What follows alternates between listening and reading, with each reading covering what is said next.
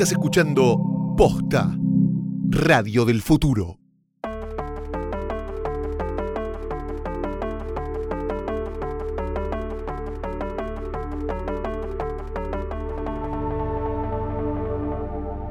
Bastardos, enanos, wargos y demás criaturas westerosis, esosis y sotoriosis. Bienvenidos a un nuevo episodio de Hodor, Hodor, Hodor, el podcast de Game of Thrones de posta. ¿Escuchás Hodor y pensás en desodorante de culo? No podés. Mi nombre es Luciano Banchero. Yo soy Fiorella Sargenti. Y en este episodio vamos a hablar de la segunda mitad de la tercera temporada, los episodios 6 al 10, The Climb, The Bear and the Maiden Fair, Second Sons, The Reigns of Castamere y Misa. Qué Flor, tremendísimo todo. volviste a ver ese capítulo. Sí, volví, igual traté de verlo, esta vez como en modo irónico, como, ah, no ¿Cómo me importa, tipo, no me imp- eh, eh, Ah, modo superado. modo superado. Oh, claro. Lo vi, ponele, con sol entrando en la ventana, viste, que no se veía bien, haciéndome como la, yo esto ya lo repasé, ya está. Yo me lo dejé para el momento más depresivo del domingo a la noche. Ahora. Dije, "Mm, no sé cómo la puedo pasar peor. Voy a ver la boda roja. Pero bueno, eso lo vamos a comentar eh, en un ratito. Estamos cerca de comenzar la cuarta temporada de Game of Thrones, la última que vamos a comentar en este podcast. ¿Por qué? Porque de las 5 en adelante ya las comentamos. Claro que sí. Vayan y escuchen los episodios anteriores. Y mientras hacen eso, también vayan y vean con nosotros la serie en Cablevisión Flow. Cablevisión Flow es la mejor manera de ponerte al día antes de ver la temporada final con mayúsculas y subrayado de Game of Thrones. Si ya sos cliente HBO Premium, tenés todas las temporadas completas de Game of Thrones listas para verlas por primera vez o por vez número 19.500, Como nosotros. cuando vos quieras. Sí, atención porque si no sos cliente HBO Premium, igual tenemos una noticia hermosa para vos y es que si tenés Cablevisión Flow podés disfrutar sin cargo las dos primeras temporadas de GOT hasta el 13 de abril, un día antes del estreno de la nueva temporada. Podés ver las dos primeras temporadas de la serie, tengas HBO o no, esto es ideal para aquellas personas que por alguna razón u otra nunca vieron la serie, así que métanse ya a verlas. Si estabas pensando como, ¿qué será Cablevisión Flow, Google Dat? Te contamos que es un servicio de cablevisión que te permite ver desde cualquier dispositivo la tele en vivo. Además, todos los contenidos on demand de Flow también están disponibles en el canal 1 de Cablevisión HD. ¿Is this a Cablevisión Flow? Todavía no tenés Flow. Si sos cliente de Cablevisión HD, descarga la app sin cargo. Tenés la posibilidad de usar la app de Flow gratis. Y si tenés Cablevisión clásico o digital, podés disfrutar de un mes de prueba sin cargo.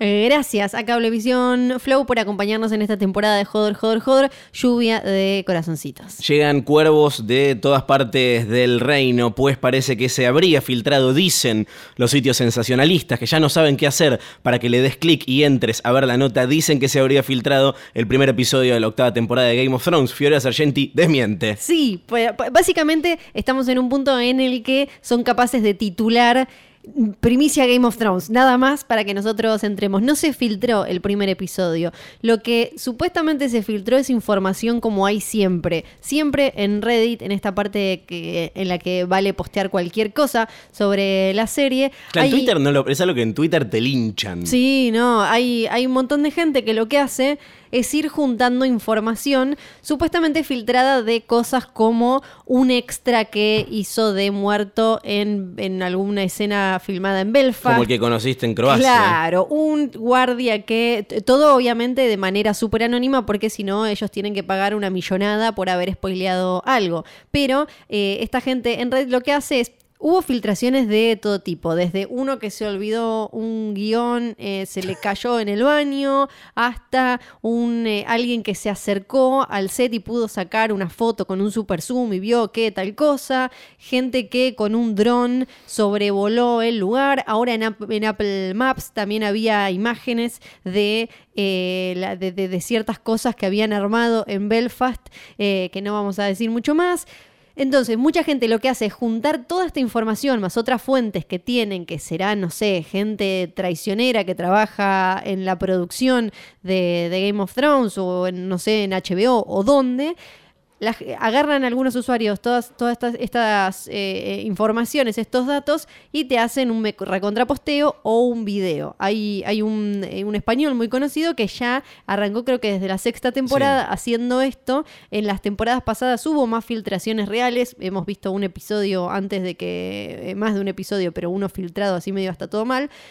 Esta vez eso no pasó, no está el primer capítulo. Lo que hay No son... está el video del primer capítulo. No está, no, o, sea, o sea que no está el primer capítulo. Claro. Lo que tenemos son descripciones de gente que o, a la, o, a la, o le contaron cómo era el capítulo o juntaron la información. Pero ni siquiera tenemos además de primera mano, por lo menos en videos en YouTube, no hay nadie que diga yo vi el capítulo y pasa esto y esto y esto, sino me llegó esta información, pasa esto y esto y esto. Pero no Sí, está el episodio. es- esta es escena. esti- este, estimamos que esta va a ser la escena 1. Sí. Después viene esta escena, después viene esta otra, después viene esta otra. Y así consideramos que va a terminar el capítulo. Hay, hay un ranking obvio de usuarios a los que se les suele creer más porque esto, la, la- la mentira en estas cosas tiene patas cortas hasta que se estrena el capítulo la- o la película. En el caso de. Pasa mucho también con las películas de Marvel y demás.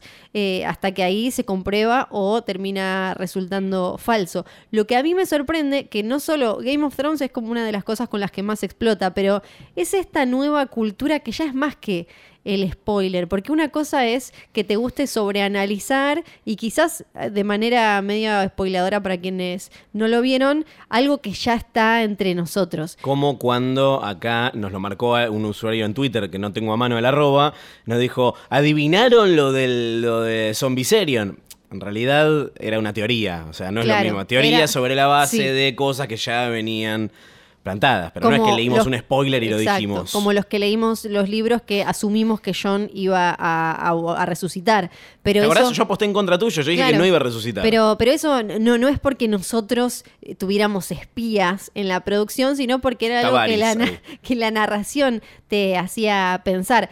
Ahora, esto lo que me llama la atención es que es un montón de gente luchando por su derecho a arruinarse las sorpresas de una serie que quiere ver. Sí. Es como que desbloqueamos un nuevo nivel de goce rarísimo que es medio como eh, moverte el diente flojo cuando eras chico que te dolía un poco pero igual te gustaba. Sí. Porque se supone que a vos te gusta... ¿Cuando eras chico? Porque ahora, ¿por qué tendrías dientes flojos? Como Este- date los dientes. Porque supuestamente ver esta serie es algo que te gusta, ¿no? Es un disfrute. Y uno podría pensar que vas a querer disfrutarla como, como está creada, o sea, viéndola en una. La, la mejor pantalla posible, eh, gozándola en tiempo y forma Sí. y demás. No a través de un chabón en Reddit que te lo escribe todo mal o un tipo en un video con, eh, en su escritorio diciéndote como, bueno, se va a morir y no sé qué, no sé qué. Dicho todo esto, ¿leíste la descripción del primer capítulo? No la leí, no la leí, no la leí, no, no la leí, no la leí. Pero no entiendo, porque hay, hay, hay todo, es como un mercado de, del, del spoiler, pero ya a un nivel ridículo, Sí. porque se habla también mucho con, eh, de esto con las películas de Marvel, ¿no? Y de cómo Marvel Studios maneja como una cantidad de spoilers o filtraciones medio controladas porque te generan hype. Claro. Porque claro, si, si se filtra una foto Ahora del- vía. Eh, ay, ¿cómo se llama el pibe que hace Spoiler- de Spider-Man? De Tom Holland. Tom Holland, claro. De Spoilerman, dije. No sé si te diste Sí, cuenta. Spoilerman. Sí, sí, eh, Spoilerman, es muy buena.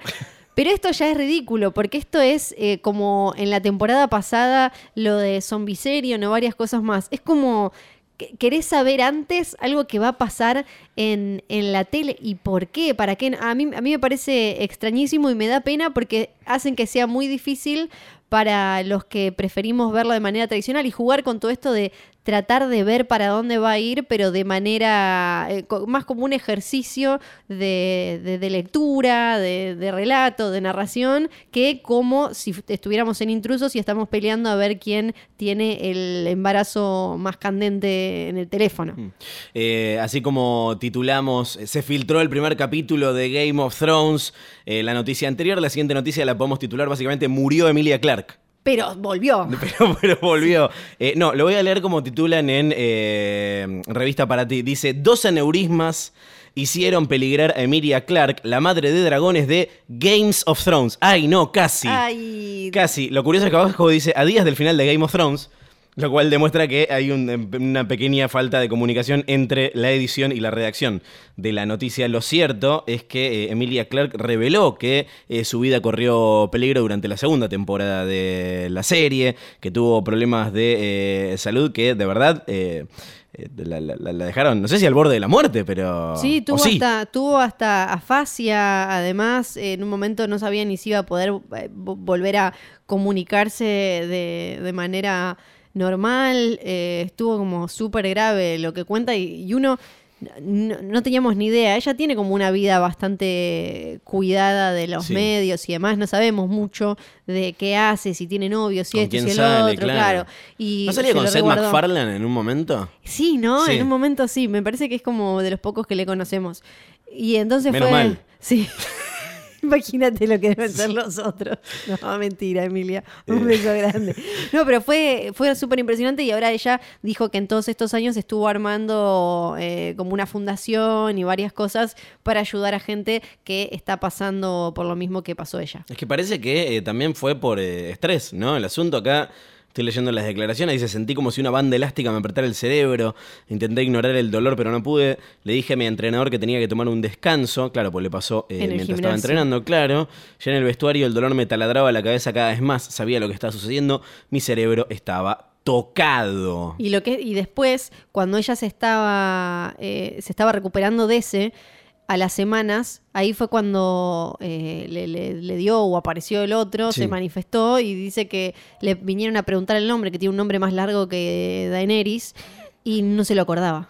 Eh, ¿Por qué sale a contarlo ahora y no lo había contado antes? Yo no, no, la verdad que me imagino que debe ser algo súper personal. Ella más o menos. ¿Vos decís que es algo personal y no profesional? No, yo creo que digo personal en el sentido de una decisión muy, muy única de la persona a la que le pasó. Sí. Pienso que puede llegar a ser profesional de que quizás ella tuviera temor si lo contaba en ese momento de que no le fueran a dar más trabajo porque Claro. quizás pensarían que le había quedado algún problema y no iba a poder memorizar diálogos o lo que sea. También una cosa mu- muy personal de ella se estaba posicionando y no posicionarse y quedar para siempre como la de los dos aneurismas Sí.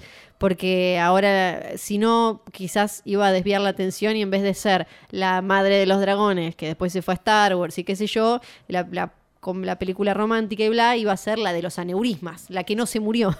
Eh, tenemos un póster nuevo de eh, Game of Thrones temporada 8. En este caso vendría a ser el póster eh, oficial, entre comillas, si bien vimos un montón eh, con cada personaje sentado en el trono. Acá vemos el que tradicionalmente ilustra la, temporada. Y en este caso se trata de un dragón con, eh, el, con que las escamas forman el Sí. trono de hierro. Sí, que había gente que Lo interpretaba un poquito literal el Sí. asunto, ¿no? Hubo por un lado gente que veía el trono y no veía el dragón, gente Sí. que veía el dragón y no veía el trono, y gente que, como mi señora madre, a quien le mando un beso, que empezaba a buscar cosas en las imágenes de los ojos. Y me Mamá decía, Flor siempre un "Ay, paso ay", adelante. Y me agrandaba Mamá Flor, la imagen. Mamá Flor analizando desde 2038 el póster de, Decía- de Game of Me Thrones. decía, ahí hay uno un poco agachado y alguien que viene de espaldas como un- con una daga o algo así. Yo "Mamá, Sí, no lo veo, no, no lo se ve. veo, mamá. Eh, la- obviamente la interpretación más eh, literal es que a- alguno de los que se pasean eh,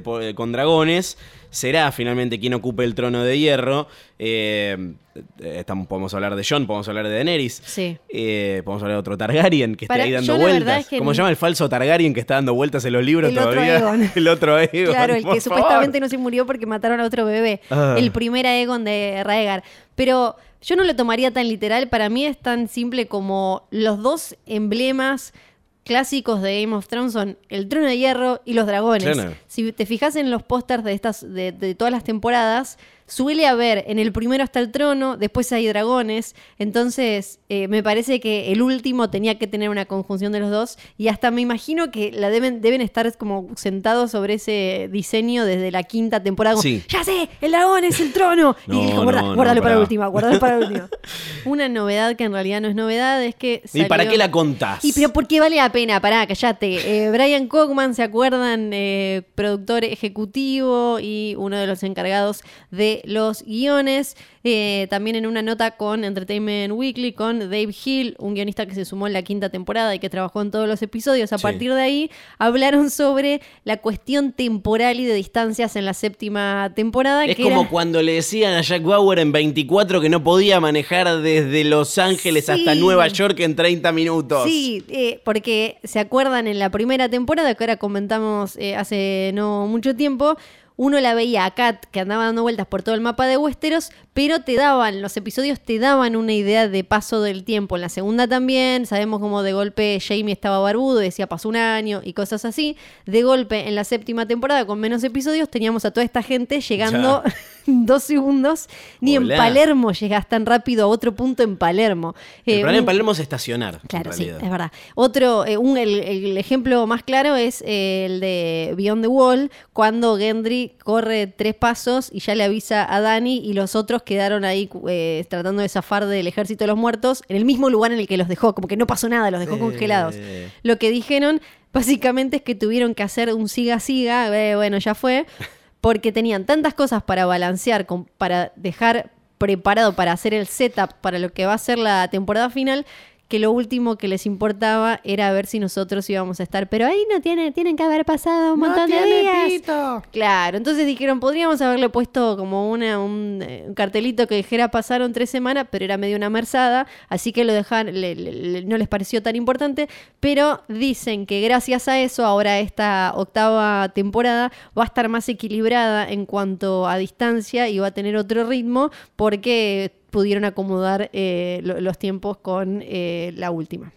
Eh, antes de pasar al análisis de los episodios que nos tocan en esta, en esta semana, quiero hacer una recomendación. No es una noticia, es una recomendación en el canal de YouTube de eh, Vanity Fair, que siempre hay eh, muy lindo contenido vinculado a cine y series. Alan Taylor, el director de uno de los mejores capítulos de Game of Thrones y una de las peores películas de Marvel, dirigió Baylor, ¿no? El episodio 9 de la primera temporada que también comentamos hace algunos episodios, también conocido como El que pierde la cabeza Ned Stark. Cuenta, hace como una especie de de eh, cómo hicieron esa, esa escena. Y es realmente muy interesante también comparando el presupuesto que tenían para la primera temporada, que era muy limitado, eh, sobre todo comparado con eh, no solo la octava temporada, ahora que tiene toda, toda la plata de HBO encima, sino con esta tercera temporada en la que ya se nota eh, más cierta inversión en, por ejemplo, efectos especiales, Sí. eh, cosa que en la primera temporada casi no tenían. Pensá que en la primera temporada no hay dragones No. prácticamente, eh, pero tampoco había tanto presupuesto, por ejemplo, para extras, ¿no? Que vos ves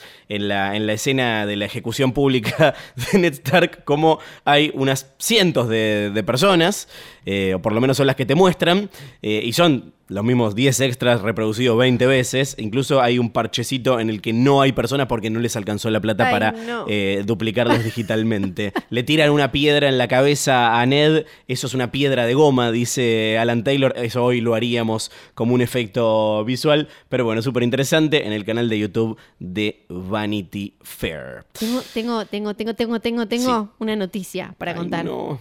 Pero es una noticia, es personal, ¿la puedo contar igual?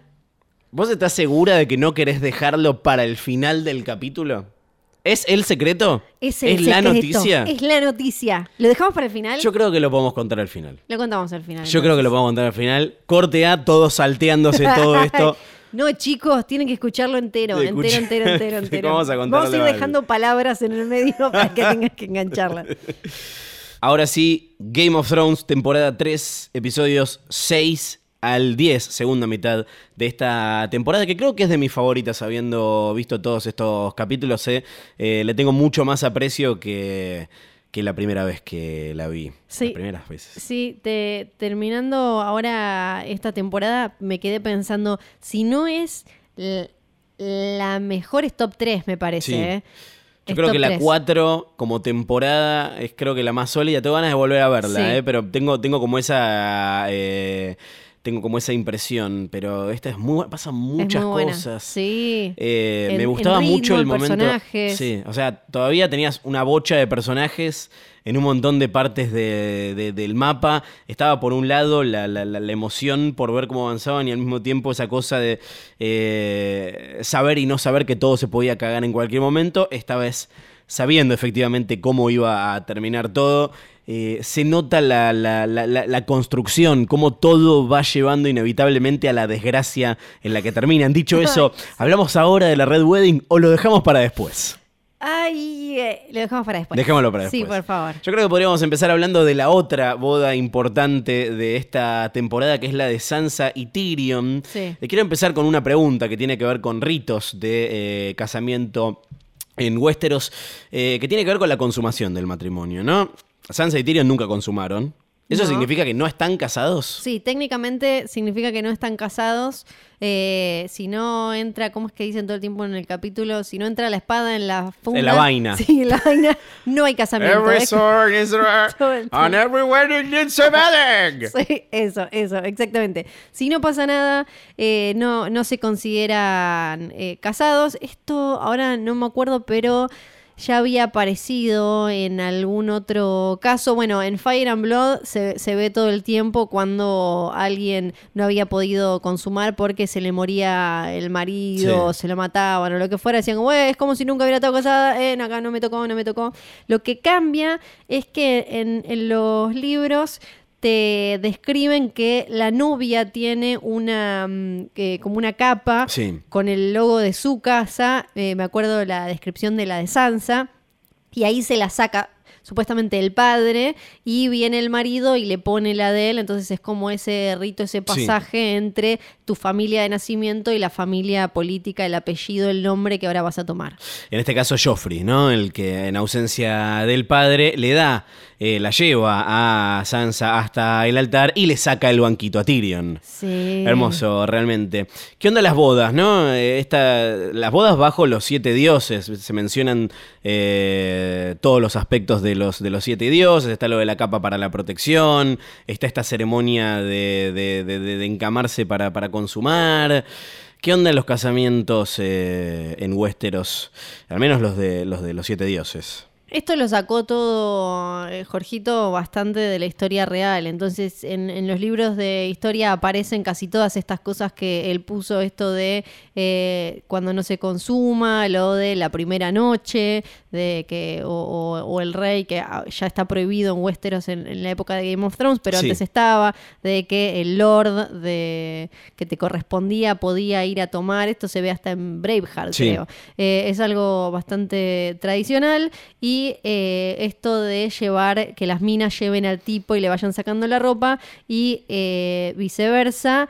Eh, también eh, algo que te queda más claro en Fire and Blood es que a veces casaban, por eso eh, insisten tanto en que Sansa ya es señorita, porque ah, también podían casarlas a ellas aunque fueran muy chicas y que, to- y to- que todavía no se consumara el eh, matrimonio hasta que ella eh, tuviera su periodo. Sí, me acuerdo de la sí. escena en la primera temporada cuando Cersei, en la primera visita a Winterfell, le dice a Sansa, Tell me something, do you bleed? O Ay, ¿por algo así. Eh, Sí. Los aspectos de eh, la fe de los siete son el padre, el guerrero, el herrero, la madre, la doncella, la vieja y The Stranger, Sí. el extraño o el eh, desconocido. Sí. Como que le van rezando según la necesidad que tienen. Sí, que podemos decir ya, me parece, no me quiero correr mucho de lo de, lo de los casamientos, pero la fe de los siete es lejos la fe más chota. Es no malísima. sirve para un pedo. Son los únicos que no mostraron, no hay nada, aparentemente nada hicieron, porque tenemos un montón de, de cosas que sí existen y podemos ver relacionadas con los viejos dioses, ¿no? Sí. Children of the Forest, White Walkers, todo lo que, tipo la magia del muro, todo eso relacionado, lo, Bran, eh, los, eh, que sue- los sueños verdes, todo eso relacionado con los viejos dioses. Tenemos a Rolor que te levanta gente muerta, eh, hace que Melisandre parezca una piba y tiene 100.000 años. Ahora, la el, el- el padre, la madre, de, todos esos, ¿qué hicieron?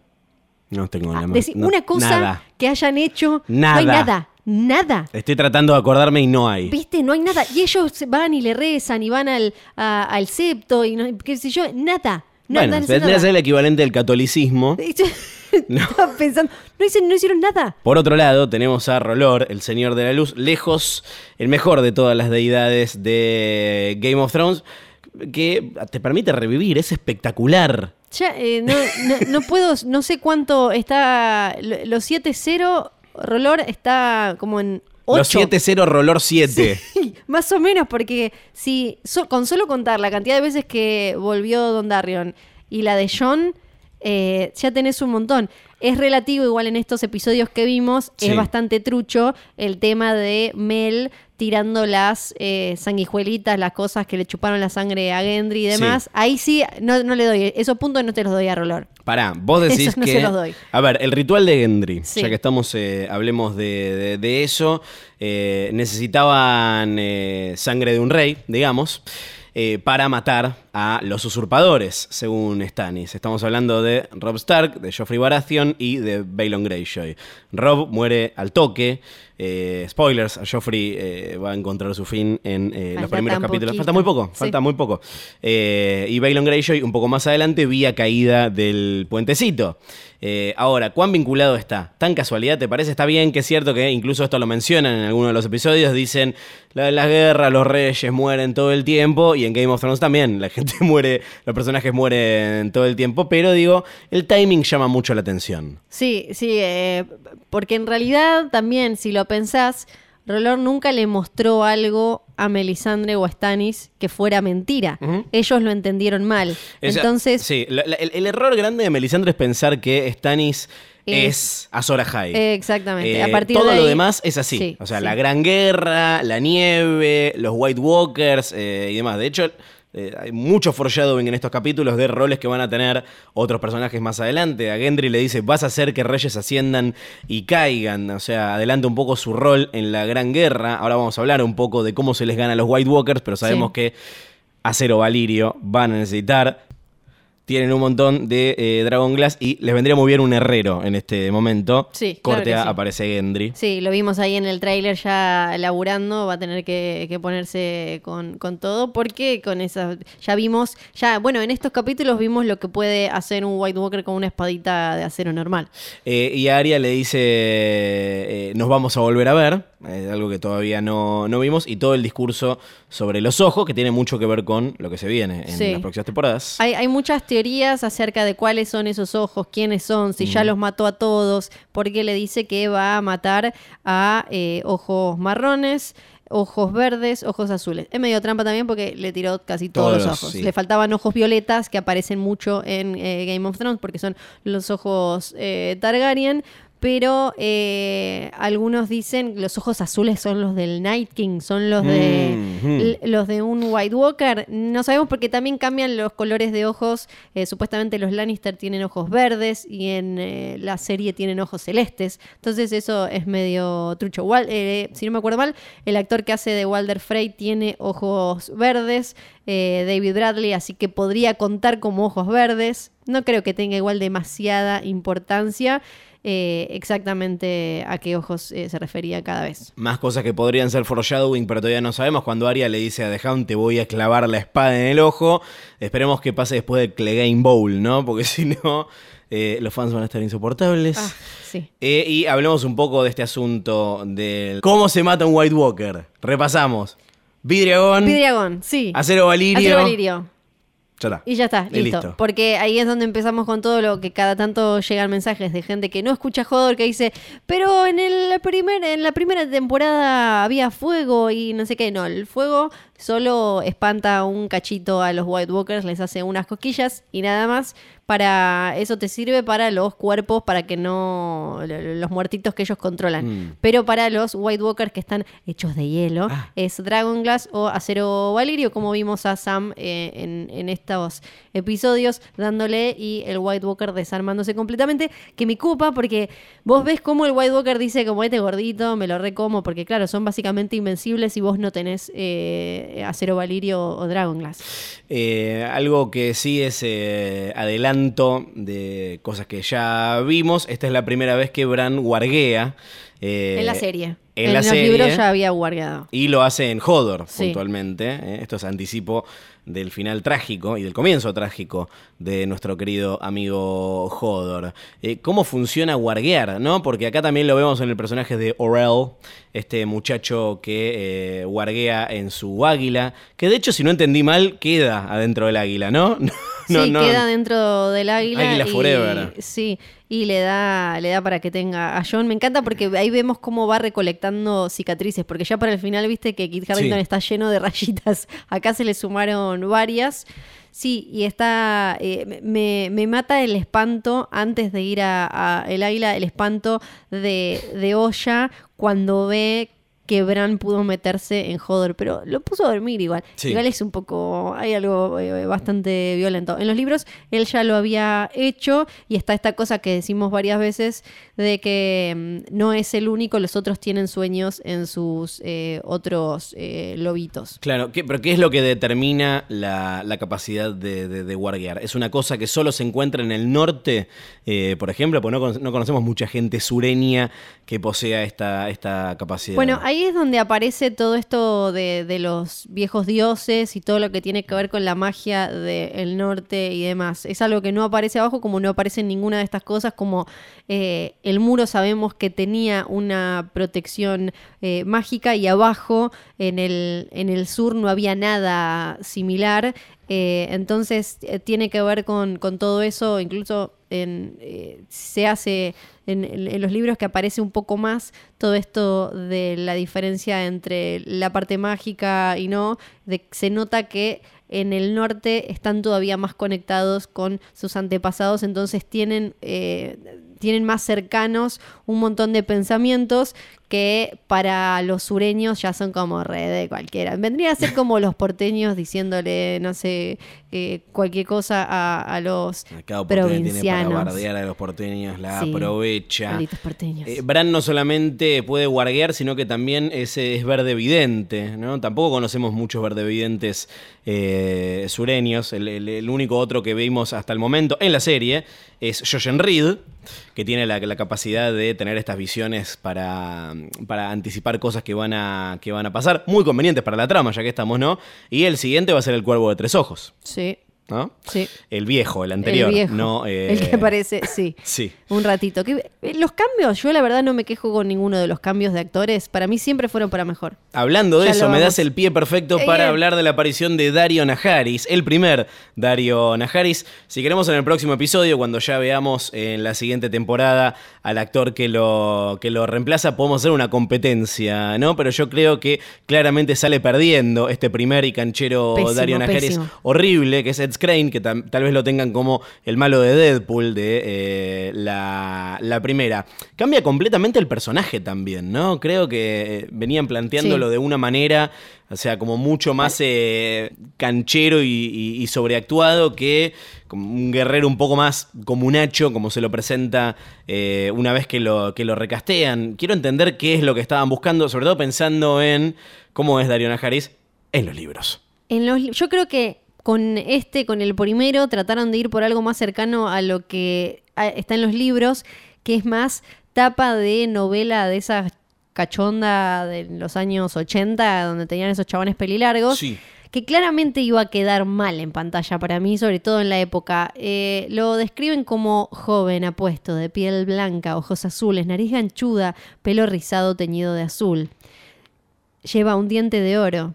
No, no, no. No. No, en la iba a ser. No es este Así muchacho. como hay un montón de cosas eh, de, de- de- Ya creo que lo dijimos, de todo este viaje de Dani, se va cruzando con gente mucho más eh, loca en cuanto a apariencia que en la tele se traduce de otra manera, para no caer en como medio, me parece, en el grotesco, en el ridículo. Y yo creo que lo que por un lado quisieron respetar esto de que era como un chabón fachero, carilindo y qué sé yo, pero sin caer en que pareciera que se había escapado de la última obra de Carmen y, y Santiago Val. Entonces trataron de hacer algo, dijeron como, bueno, pero probemos a ver, quedó, sale mal. Sale mal. Y volvieron y eh, para mí, con el que nos van a dar en la próxima temporada, ya se liberaron un poco más del peso de la descripción eh, del libro y salió mucho mejor. Como un chabón que Sí. es como más... Es lindo, pero es un poco más rústico y eh, tiene mucho más feeling. Y, y vos comprendés más que Dani se enganche con ese chabón que que se enganche con este. Claro. Eh, eh, Jodor, Jodor, Jodor, el único podcast de Game of Thrones en la Tierra en el que se habla de Carmen Barbieri y Santiago Val. Nos regala estas primeras apariciones de Dario Najaris un momento tremendo que es la carita de llora cuando Ay, nos no. dice ¿Y Sí. dónde está Dario Najaris? El otro le viene todo Y chivado. si vemos esto en cámara lenta podemos ver el momento en el que su corazón se rompe. Ella viene como, la ciudad es suya, eh, mi reina. Y es como, córrete. Es tipo, también es el, el meme de la ovejita en Los Simpsons. Es como, quítate, ovejita vieja y asquerosa. Otra gran imagen, la pelea de eh, Brienne contra el oso. Sí. Buen CGI de oso, ¿eh? Sí, sí, sí, está... Para lo mal que le salen los lobos, le salió muy bien el oso. El Mejor oso que los osos polares de Lost, por ejemplo. Que bueno, nada, fue 10 años antes, pero está, está bien. Y eh, la despedida entre Brienne y Jamie y el Increíble. regreso Sí. eh, a, mm, a King's Landing, un reencuentro ahí en los últimos minutos de la temporada con Cersei. Entramos en el terreno de la especulación con esta eh, pareja que la mencionamos la semana pasada como una de nuestras duplas favoritas de la serie. ¿Vos creés que hay eh, algún tipo de sentimiento romántico, que el vínculo que desarrollaron eh, tiene que ver con eh, el amor, más allá de cierta admiración y camaradería y respeto mutuo que fueron encontrando? Mira, te- me parece, te la voy sea, a... van a agarchar en la octava temporada, es lo que estoy preguntando. Yo no sé, siento por un lado que nos quejamos de que la gente siempre termine emparejada en Sí. las series y eso, pero a la vez estamos shipeando todo el tiempo. Porque si tenemos que seguir los shipeos de, de los de los de los fandom, del fandom de Game of Thrones en este momento, John tendría que estar con Sansa Sí. y con Dani. Jonsa. Sí, eh, que yo no puedo creer que haya gente que eh, tire eso. eh, después. Ah, claro, porque con la tía puede, pero con la hermana no. No, pero no hay un indicio de que algo así y además pueda no son hermanos. No son hermanos. No, son primos. Son no. primos, claro. Pero no, no hay un, no hay un indicio en, nin- en ningún lado de que Sí. eso pueda pasar. Después, lo tenemos a Gendry con Arya. Y, Sí. Bueno, y así 10 mil millones más. Para mí, eh, hay algo entre Brian y, y Jamie medio como lo de Katniss y Pita en The Hunger Games. Si llegan a terminar juntos de alguna manera relativamente romántica para mí es por todo lo que vivieron juntos Sí. y el respeto y el cariño que eh, aprendieron a tener el uno por el otro en esas experiencias hipertraumáticas, no por, por, eh, por algo más y además porque Jamie lo único que conoce es a su hermana Sí. que aparte lo trata mal. que- Y cuando lo ve que llega con- sin una mano es como, "Iu", Tipo como, no me vas a ese muñón no me toca ni en pedo. Este, esta tanda de episodios de eh, GOT nos regala, creo, algunas de las frases más históricas de eh, la serie. Por ejemplo, todo el diálogo entre Olena y Tywin es impagable, Increíble. diciéndole, pero alguna vez te comiste un pibe y no tuviste ganas, dale. Y él le dice, no, bueno, pero loras. Y Olena le dice, bueno, es un tragasable, es un tremendo tragasable. Se lo dice con esas palabras. ¿No te da la sensación? Yo cuando lo miraba decía, High Garden vendría a ser que Francia. Sí, Tipo, es como, viste, que le dice como, no nos preocupamos tanto, somos como un poco más libres. Que San Francisco, no sé bien qué es eh, High Garden. Como- todo es como lindo y, y a la vez son mucho, me lo imagino como Es el tigre, Versalles. claro. Eh, la de Littlefinger, que creo que es el mejor resumen de la serie, que es que el caos no es un pozo, el caos es una escalera. Y, y Varys con la cara de horror porque él es todo como eh, el reino, el reino, the realm, the realm. Y el otro como, eh. Y cómo mira, eh, quédate con el que te mira como Littlefinger al Iron Sí. Throne. Como, ah. Y eso que todavía no sabemos ni la mitad de las cosas que hizo realmente Littlefinger. No, o sea, en este punto todavía no sabemos Sí. que él es el, artífice de casi todo lo que pasa en la serie. La frase que le dice Cersei a Marjorie, si me volvés a decir hermana, te estrangulo mientras duermas. En, esta, en este rewatch empecé a apreciar más eh, a, a Marjorie. Sí, Sí, sí. sí. es como que me caía bien y todo y la tenía como una buena jugadora, pero la tenía súper claro. Bueno, hasta el final lo vimos. No se merecía el destrato como No. personaje que tuvo No. en sus últimos episodios. Estaba para mucho más. Eh, y bueno, y con esto enganchamos con el tema inevitable. No, no, pará, te voy a sacar mil No, temas no, antes de la Red Wedding. tenemos que hablar. No, eh, Loras, eh, lo, lo que le dice Tywin a Olena de hacerle Loras eh, de la Guardia Real es Ah, lo sí. que le hizo a Eris a él con Jamie. No le Ah, consultó, no le lo consultó y, se lo puso y básicamente sacarle, sacarte a, a tu heredero es como Sí. lo estás matando. Él se lo hizo a Eris, por eso es que, que se lo tira así. Te voy a sacar mil temas para no tener Bueno, que hablar. Dale, dale, dale. Después, eh, todo, me, me encantan en estos episodios ver esto de la terapia Lannister, Sí. los- cómo, cómo se mueven entre Lannister. ellos. No solo en el gran juego, sino, bueno, primero la obsesión de Cersei, que es la que heredó de Tywin, de el legado, el legado, ¿viste? Cuando le dice a Tyrion, llegaron estos y ahora nos roban la historia de nuestras manos. Como que tienen muy presente esto y hay algo que Aparece de Tyrion también, que, que, remarcan mucho en estas temporadas, que creo que puede tener un rol importante en esta última, que es lo de yo defendí a nuestra familia, soy de tu familia, nuestra, esta es nuestra sangre, y qué sé yo, que, que para los que decían que quizás Tyrion se alió con Cersei Sí. en la séptima temporada en esa charla, me parece que eh, va a tener que ver con esto si es que termina sucediendo. Sí, sale mucho la palabra traición alrededor Sí. de, de- de- de Tyrion entre eh, los fans de hacer teorías. Sí. Después me, me encanta también cómo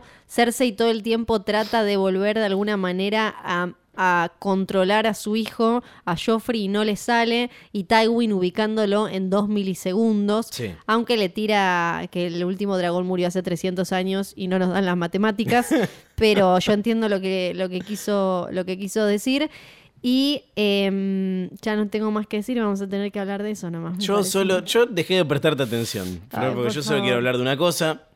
Te decía. No hablamos de John y No hablemos, Podemos hablar de John lo y que Ygritte. quieras. Como al principio para mí, viste, es que Ygritte entendió todo cuando Sí. le dice como a, a- a tu- al rey que está en el Iron Throne no le importa No. si vos te morís, a Man Rider no le No le importa si yo me muero, acá tenemos que jugarla eh, cada uno eh, por sí mismo y nosotros por nosotros. Y es de los momentos más desgarradores para mí eh, de, de esta temporada. Viene justo abajo de la Red Wedding todo lo relacionado con Ygritte y John, la cara de él diciéndole vos sabías lo que yo era y la ella, cara de ella cuando lo ve irse. sí, Todo total. flechado. Total, todo lo de Tormund ahora con la amistad que tienen cuando lo ves es eh, eh, te toma otro eh, otro significado que Tormund eh, es eh, no lo no lo mata, no le, no le hace nada, tienen un montón de momentos de, Sí. de amistad, pero también le, le dice a ella eh, que, que, bueno, que ya... No no quiero hablar de la Red Wedding. No, ¿Podemos ¿querés seguir que- lo dejamos para el próximo capítulo. No, está bien, hablemos de la Red Wedding, por favor. Decía que muchas frases históricas eh, nos deja esta tercera temporada, pero ¿acaso ninguna tan dolorosa como un puñal literal en el pecho, como cuando Ruth Bolton le dice a Rob Stark, los Lannister te mandan saludos, tomá. Sí, lo- la Vamos frase a hablar más barra brava en la historia de Game of Thrones. Vamos a hablar de la Red Wedding. Yo primero eh, quiero decir que eh, volví a sufrir, no te digo como si la estuviese viendo por primera vez, traté de ser objetivo, me, asombró eh, bastante, primero lo rápido que pasa todo, o sea, pasa en los últimos que 7 minutos, 10 minutos como mucho del, del capítulo se empieza, se empieza a, pudrir y enseguida tenés a el- el- el- los cuchillazos en la panza, Sí. después eh, tenés las flechas, después tenés eh, el puñal en el corazón y después tenés los cortecitos variados en la garganta. Sí. Me- y- pero el momento en el que realmente me, me empezó a doler la panza es cuando. Ah, es ahora, es ahora. Pasa ahora. Sí. Que se llevan, se llevan a, a la feliz pareja. Cierran la puerta y empieza a sonar The Reigns of Castamere. ¿Vos te acu- Ponete en el lugar Sí. de, de Kat en la boda escucha, y, y No, de no, golpe no. empieza a sonar eso. No, no, no, no, no. Es tremendo. ¿Vos te acordás la primera vez que, la, que viste el episodio? Sí. ¿Te, te acordás de ir O sea, esos No, momentos no, es que en no ente- fue por eso te digo, tipo, Sí. shock constante y no entender eh, Claro. qué es lo que estaba ocurriendo. Claro, yo me acuerdo cuando lo leí. No lloré, no lo- ya, no, no, no, No. llorar no, pero tipo, fue de, de confusión Sí. y de verdad mi recuerdo es de qué carajo acaba de pasar, qué pasó. Claro. O sea, ¿qué pasó y a dónde vamos después de esto? Porque uno no está acostumbrado a el- el- el- un ganaron los malos tan claro. O sea, a sí, eh, a la muerte del protagonista, pero eso incluso Pero es, tan cruel. es, es- es leve al lado de, de- de- de esto. Eh, es muy buena la frase que dice Tywin en el capítulo siguiente, que es eh, ¿por qué está mal Sí. eh, que matar a miles en una guerra versus una docena en una, en una cena? Sí. Bueno, la diferencia real es que no lo ves venir. Esa No. es la diferencia.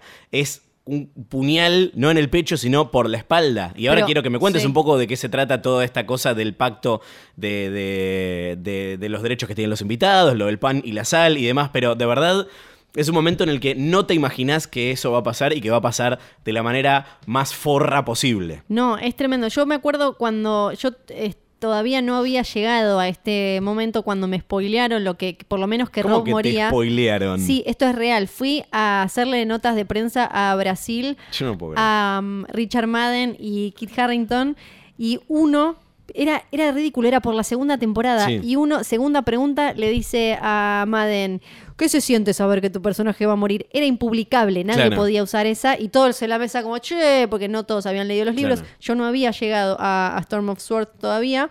Y entonces sabía Yo que no iba, sabía que iba a morir, pero ni loca me imaginé. Sabía que había como algo importante. Claro, o sea, si Me vos pensás va a morir, estaba- te imaginás una muerte eh, heroica, claro, ¿no? Porque estaba, batalla. de verdad estaba, venía ganando todas las batallas, estaba posicionado para, para, para, para triunfar. Sí. O por lo menos morir de la manera que uno espera que mueran los buenos. Esta no es esa manera. No, no, es tremendo. Eh, Me acuerdo de dónde estaba sentada, me acuerdo de lo que lloré.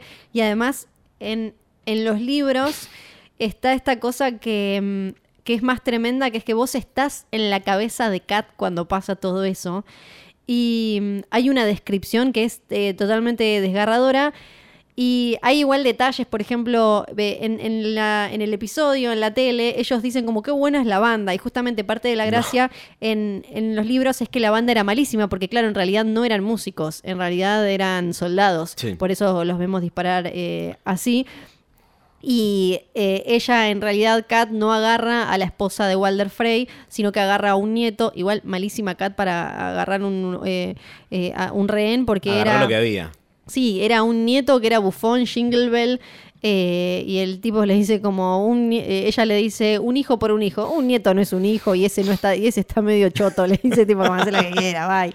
Igual está muy bien resuelto acá, ¿no? Sí. Eh, bueno, voy a matar a su esposa. Bueno, le, me voy a conseguir otra. Y después lo que le dice Ruth Bolton en los libros es Jamie Lannister sends eh, eh, his regards, pero Porque literalmente lo vemos a Jamie. exacto. O sea, por lo menos como se ve en la serie, es él el que manda saludos. Sí. Pero Jamie, y esto creo que tiene que ver con. Quiero que sigamos hablando de las diferencias con, con- con los libros, pero en- en- esto tiene que ver con cómo se planeó, que es otra cosa que quiero que hablemos.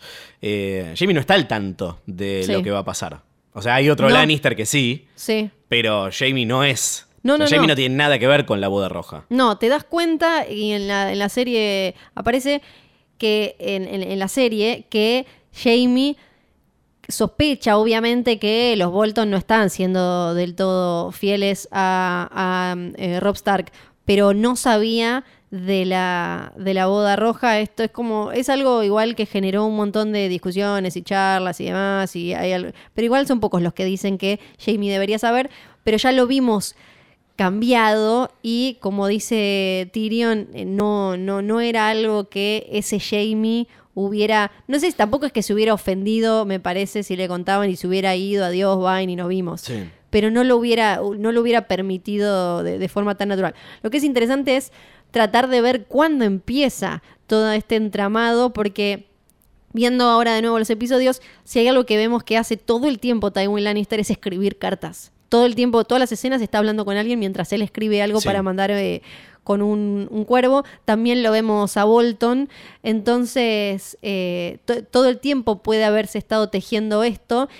Eh, no está del todo claro cómo fue pasando cada cosa. Uno sí puede imaginarse que Frey, Bolton y Tywin Lannister ya estaban planeando algo que cuando le cuando Rob necesita necesita volver a, hablar con él y le manda esta nueva oferta de bueno se, se casa mi tío Sí. y bla bla bla que ahí eh, Walder Frey le manda a Tywin y a Bolton che qué hago me están diciendo esto hay unos días que pasan tarda en responder él en, en los libros entonces, eh, uno puede pensar que ahí es donde se terminó de definir, "Ye- hace que vayan a tu casa Sí. y los haces cagar a todos. Eh, ¿De quién fue la idea entonces? Eh, para vos fue de Walder Frey. ¿Cómo? Para vos fue la idea, la idea fue de Walder Frey. No, Walder Frey no. Para mí Walder Frey es pésimo pensando. Para mí debe haber sido una idea, yo no sé si de Tywin El más sádico Bolton. ahí es, eh, es Ruth Bolton. Sí, para mí... O sea, inescrupulosos son todos, pero Sí. tipo, No, la para mí- familia Bolton es claramente sádica. Sí, para mí... Tywin eh, Lannister dio permiso también. cual. Lo dice, de hecho, en el final de temporada, pero, pero sí. O sea, en los libros no... es- estos son los indicios, ¿no? Que tarda, tarda en responder y, demás, pero tampoco es una cosa que... O sea, no lo ves venir. No, no, no lo ves venir. O sea, eh, no, no lo ves venir ni de casualidad. Todo es como, aparte, todo en, en los libros como estos que decían en el capítulo anterior, como George R. R. Martin juega todo el tiempo con que nosotros no estamos viendo lo que sucede, hay muchas cosas que, eh, que, que- te quedan así medio sin esclarecerse. Eh, ¿Dónde está la mujer de Rob a todo esto? Que no está Lisa, sino Jane Westerling, que eh, la, la- la presencia de ella y bebé, Blessed, en la, en la boda, es algo de la serie. Sí, es algo de la serie que para mí tiene súper sentido que en la serie esté porque te da un impacto tremendo y además porque qué vas a hacer con el personaje colgado cuando ya se le murió el marido que era lo que importaba y bla bla bla. En, la, en los libros es medio un embole porque no la, que tiene, en realidad tiene más sentido, no la llevan al casamiento para no insultar a Walder Frey porque era medio como, viste, acá en la serie vemos que ella le dice, no me des un beso acá, papi, como medio raro.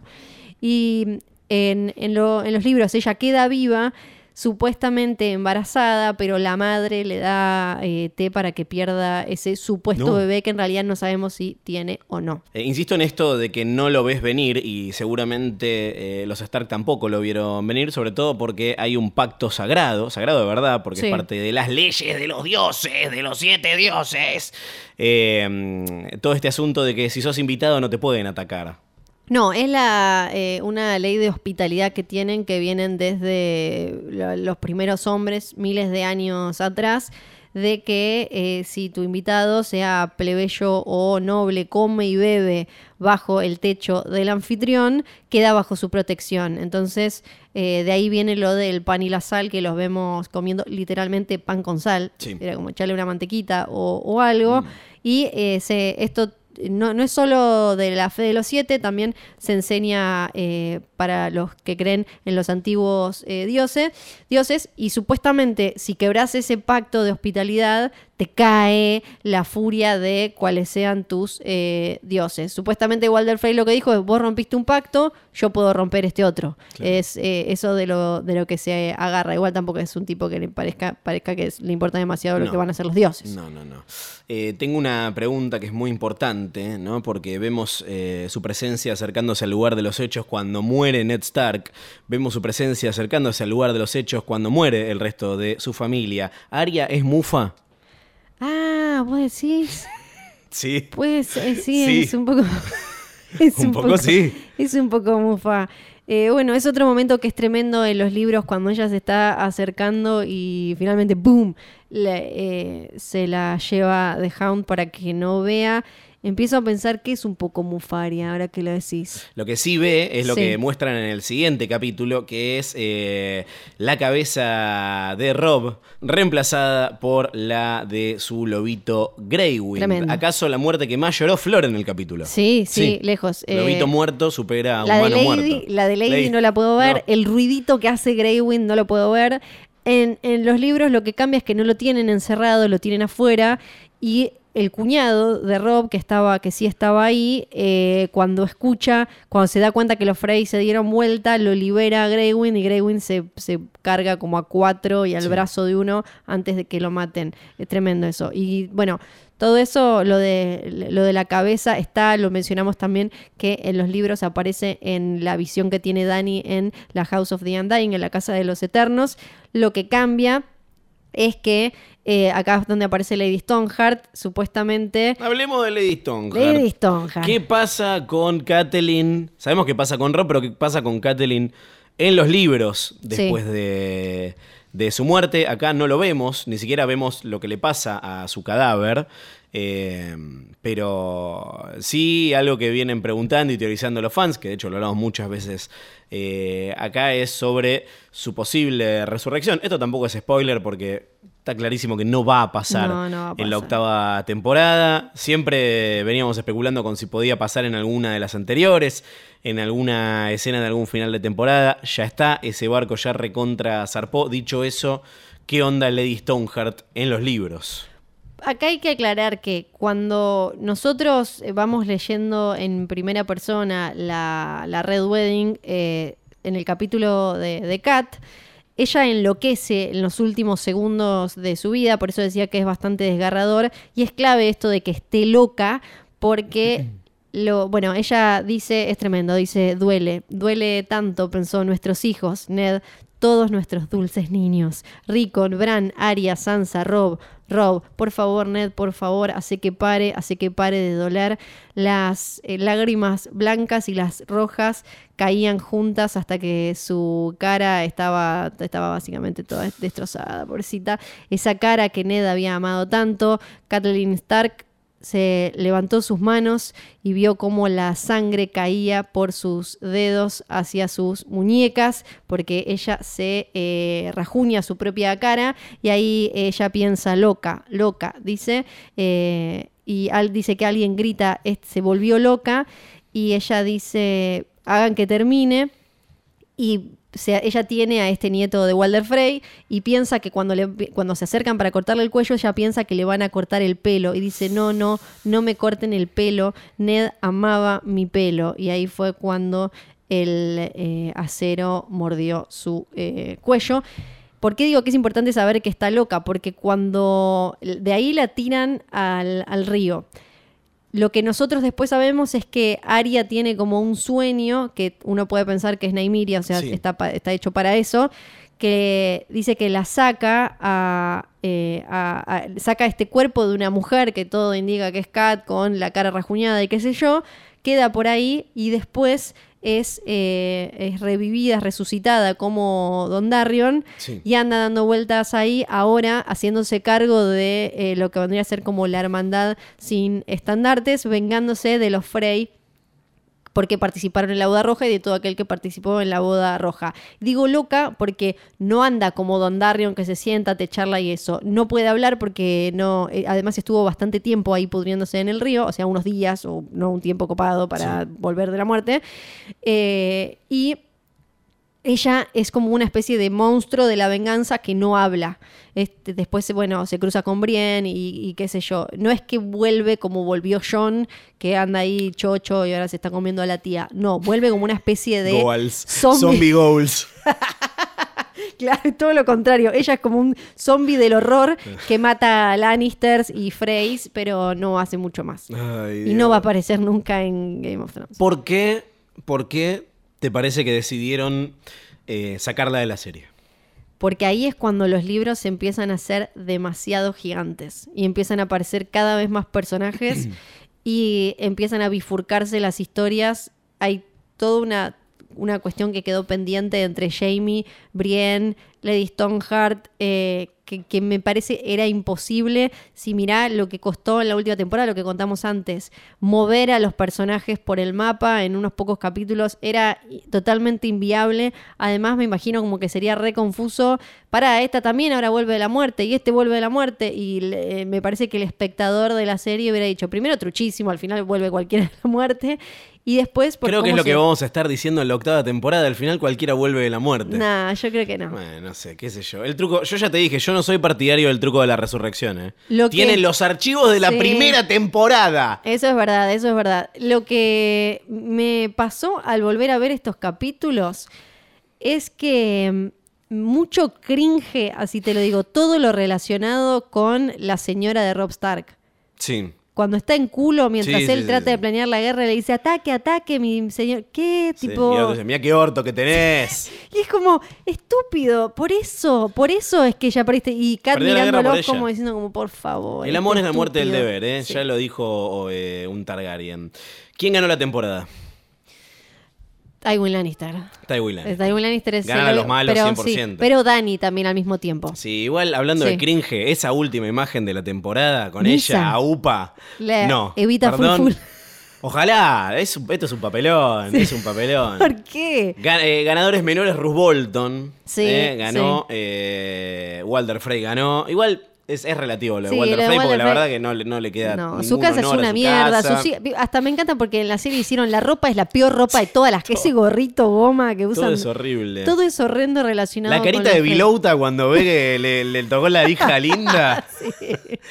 Eh, yo le quiero dar una medalla. La, medalla de Chewbacca se la quiero dar a Sam Tarly porque me parece que acá, o sea, lo, eh, crece como personaje de verdad. Yo, yo creo que hay los primeros episodios es como una especie de, de- de- de running gag y de verdad Sí. es como un personaje importante y creo que vamos- terminamos entendiendo su importancia eh, solo por el hecho de saber leer, ¿no? Sí, yo, perdón, pero... Y querer, no solo saber leer, sino Sí. querer leer. Sí, volviendo a ver estos, eh, estas primeras temporadas, hay un montón de cosas que decís, esto ya lo tenían planeado. Me parece que va a pasar cuando terminemos eh, eh, Game of Thrones.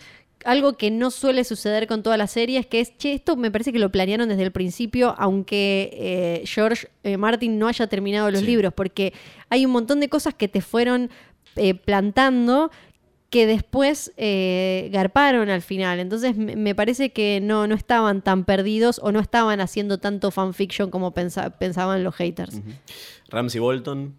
Ramsey gana, Bolton. Una, gana la legitimidad. Bueno, igual eso es más adelante, pero sí. Ah, un dato, hablando de la legitimidad, un dato clave que no está en, en la serie, que sí está en los libros, es que una, una pelea justo antes de la Red Wedding entre Kat y Rob fue porque Rob había dejado un había ido al escribano y había dejado a John, lo había le había dado el apellido Stark, Sí. lo había hecho hijo legítimo de Ned Stark y su heredero de, de Winterfell y como Stark y Kat estaba enojadísima. No se sabe todavía en los libros qué fue de, de esa, de ese papel, de esa carta, si está perdido, si alguien lo puede recuperar y qué. Y es algo como clave que quizás en los libros tenga un rol que en la serie obviamente Ya no está. tuvo, ya está. Y Kat en los libros no le, le dice todo lo contrario que le dice en la Red Wedding en la serie, que es que sí, vamos a agarrar eh, Casterly Rock, vamos a mostrarle lo que se siente perder todo lo que amas. Y en los libros le dice todo lo contrario. Le dice, volvé a Winterfell porque si perdés tu casa, estos van a decir, este nunca fue un rey. Claro. ¿Quiénes eh, perdieron la temporada? Bueno, yo creo que los Stark, todos. Sí, sí. Todo. Creo que el que más se está ganando es Bran porque está yendo como a la academia de niñitos mágicos, todo mal. Eh, así que me parece que es el que más ganó. O, bueno, todo porque no sabemos bien Rickon que quizás lo llevaban de ahí a lo de casa de Michael Jackson. No sé, no sabemos si, cuán bien la pasó. cuán bien la pasó. Las aventuras de Rico en Neverland. Y Theon Greyjoy, ¿no? El, el gran perdedor en todo sentido de esta. de Literal, esta muy literal esta perdedor. temporada. No, no, tipo, no. perdió el dedo, perdió el pito, perdió. Eh, sí. Los que perdieron literalmente su vida, el in memoriam de esta semana, pobre Ross, eh, la- nuestra prostituta favorita, nuestra trabajadora sexual favorita de Westeros a manos del sádico Joffrey. Eh, los Second Sons, no llegamos a quererlos. Eso, acaso de los personajes más caricaturescos, ¿no? Sí. Que nos dio Game of Thrones. Eh, el White Walker al que mata a Sam. Muy parecido Sí. igual a otro. Ya no, no- ese no te, no no- te te distinguimos. distingo. No, Juan Carlos White Walker, este no lo. ¿Podemos considerar muerto a Orel, el amigo Águila? Para mí sigue vivo, ¿no? Murió su cuerpo, su mente sigue Está en el atrapada aire. en el águila. Sí, porque no la, no la vemos morir. No. Eh, bueno, Rob, Catelyn, Talisa, la esposa de Walder Frey. eh, el soldado Frey que mata a Arya en el final de temporada, Sí. eh, que estaba canchereando, y bueno, el pito de Theon Greyjoy, eh, que, fue, que fue al cielo, y Theon literalmente ahora no tiene pito. No tiene pito. Jodor arroba posta punto fm es el mail al que nos pueden mandar cuervos semana a semana. Les hacemos una pregunta. Los invitamos a que consulten, teoricen, eh, elaboren eh, sus especulaciones sobre qué es lo que se viene en esta temporada final de GOT y qué está pasando en estos capítulos que estamos volviendo a ver. La semana pasada los invitamos a hablar de la Red Wedding, de la boda roja. Y nuestra pregunta fue, ¿qué estaban pensando los comensales en ese momento? Como si pudiesen ser George R.R. Martin y escribir desde la perspectiva de cualquiera de los presentes. Eh, el primero es eh, Ariel, que eh, nos dice, hola Leónidas y Falabella. Ya esto se nos fue de las manos completamente. Soy Ariel del Reino Libre de la Matanza. Los escucho desde que pensaban que Winds of Winter iba a salir al terminar la temporada Ay, 5. No, ¿te acordás? Respecto a la consigna, me puse a invitar, en algunos, a invitar, a pensar en algunos invitados a la boda roja que tal vez no tuvieron tanta atención como Rob y Kat. Me gusta esto. Por ejemplo, el Grey John Umber, que lo tienen rodeado de gente que debe embriagarlo en los libros. El Blackfish, que se va a vaciar la vejiga. ¿Cómo zafó el Blackfish? Se fue literalmente a mear a un árbol. Y... Cosa que seguramente debe haber hecho sospechar a la gente en ese momento, Sí, ¿no? como, ajá. Hmm, Sí, no. porque en, en los libros, no me acuerdo, en los libros no va al casamiento y el que va a hacer pizza es Ruth Bolton y cuando vuelve ya está todo de armadura y es como, oiga, Hmm, hmm. ah, Eh, y el que toca el arpa, lo llamaremos Arpero 1. ¿Qué pasará en sus cabecitas durante la festichola? Grayson Umber. Yo tomo licor, yo tomo cerveza y me gustan las chicas. The Reigns of Castamere me divierte y me cita. Blackfish, ah, qué alivio. Uno pensaría que con semejante castillo podrían tener un lugarcito adentro para sacudir la trucha. es verdad. Grayson Umber, estoy tomando sin control, estoy fumando sin parar, nada me importa porque sé que esto pronto va a acabar. Arpero 1, siete infiernos, esta no me la sé, que no se den cuenta porque ese que está ahí atrás tiene una re ballesta y no da a hacerlo enojar. Vamos con una que sepamos más o menos. Eh, ay, no me sé esta canción. ¿Cómo es, Flor? ¿Cuál? Una cerveza voy a tomar, una cerveza quiero tomar y así olvidarme de aquella trampa, de aquella trampa Ay, mortal. No la sé tampoco, pero... Otra cerveza, voy a pedir otra cerveza para brindar. Sepan disculpar los oyentes Sí. y Ariel, eh, mi falta de cultura popular. Es hermoso esto que nos manda eh, Ariel, gracias, gracias de verdad. Tenemos otro de Laura. mm, dice, queridos Esa sí me la sé. Flor. No, queridos Lolo y Flor, yo era de los que escuchaba el podcast sin ver la serie. Arranqué Oh, por la no. séptima porque mi marido veía y ponía cara de gato con botas para verlo en vivo y lo empecé a segundear y encima los enganché a ustedes y ahí me manijeo fuerte. Eh, luego vi toda la serie escuchándolos a la par, no entendía por qué no me daba de un tirón eh, los capítulos, pero cuando los escuchaba entendía más. Hoy, marzo de 2019, intenté hacer el rewatch e ir al día, pero como decía uno de los mails del epílogo, hoy hay una niña que cuando terminó la séptima temporada no existía, tiene menos de cinco meses, así que solo Ay. los escucho porque no estaría teniendo vida para todo. Es más, escuché el último podcast eh, dos veces porque la primera me quedé dormida e intenté varias veces ponerme al día, pero fue imposible al menos escucharlo. Me resume los cinco capítulos que no veo, pero voy a llegar con todo fresco igual. Gracias, Valar Morgulis. Blardo Laura. Harris, Laura. Eh, Javier Xavier dice: Hola chicos, saludos desde Nicaragua. Hola Nicaragua. Hace un mes descubrí el pod, se han eh, convertido en mis acompañantes obligatorios en cualquier actividad que hago. Es cierto, es muy difícil irse a Nicaragua cada vez que Xavier tiene que hacer una actividad, pero bueno, eh, pasó a formar sí. parte de nuestra rutina. Ya quiero escuchar el recap próximo de la Red Wedding. Bueno, ahí está, lo- lo- suponemos que ya lo escuchaste.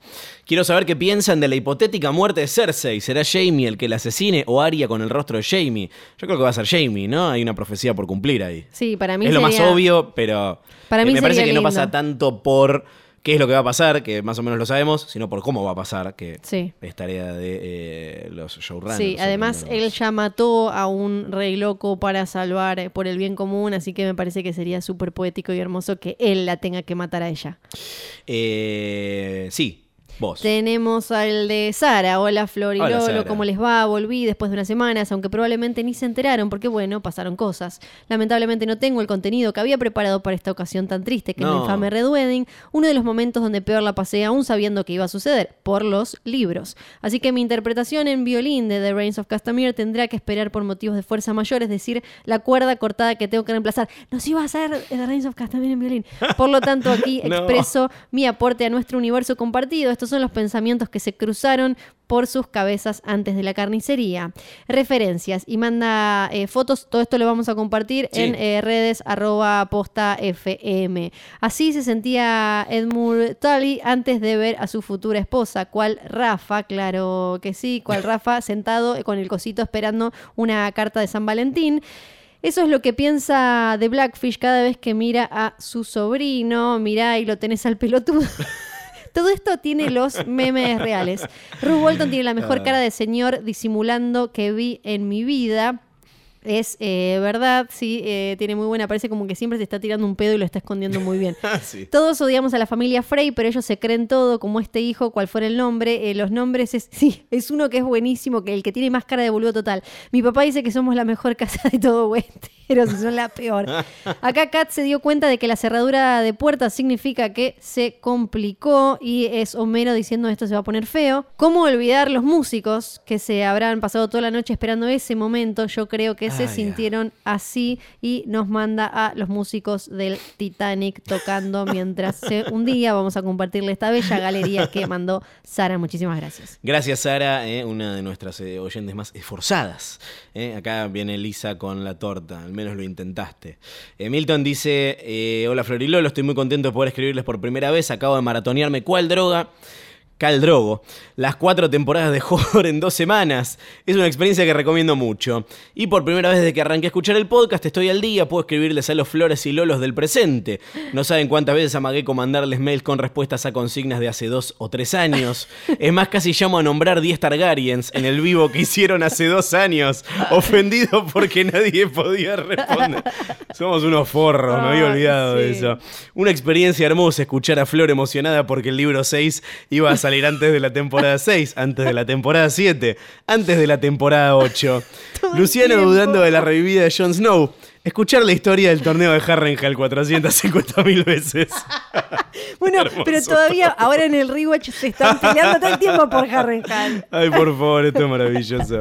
Ay, gracias, Milton, de verdad. ¿eh? Federico, hola Florilolo, francamente no sé qué impulso, pulsión o tendencia me empuja a estar escribiendo esto y es probable que cuando termine esta misiva me arrepienta y se me dé por abatir a todos los cuervos o por quemar la carta directamente como hizo alguna vez nuestro malogrado Rick. Rezo a los dioses antiguos y los nuevos implorando el bienestar de todas mis extremidades. Descubrí Hodor en 2017, seguí escuchando a lo largo de toda esa temporada, luego escuché los anteriores tantas veces que puedo asegurar que me sé varios capítulos de memoria, aunque carezco del nivel creativo de su gloriosa audiencia, no, No. quería dejar de escribirles, aunque sea una vez al comienzo de la Gran Guerra que se avecina, me refiero a las elecciones argentinas, Sí, claro.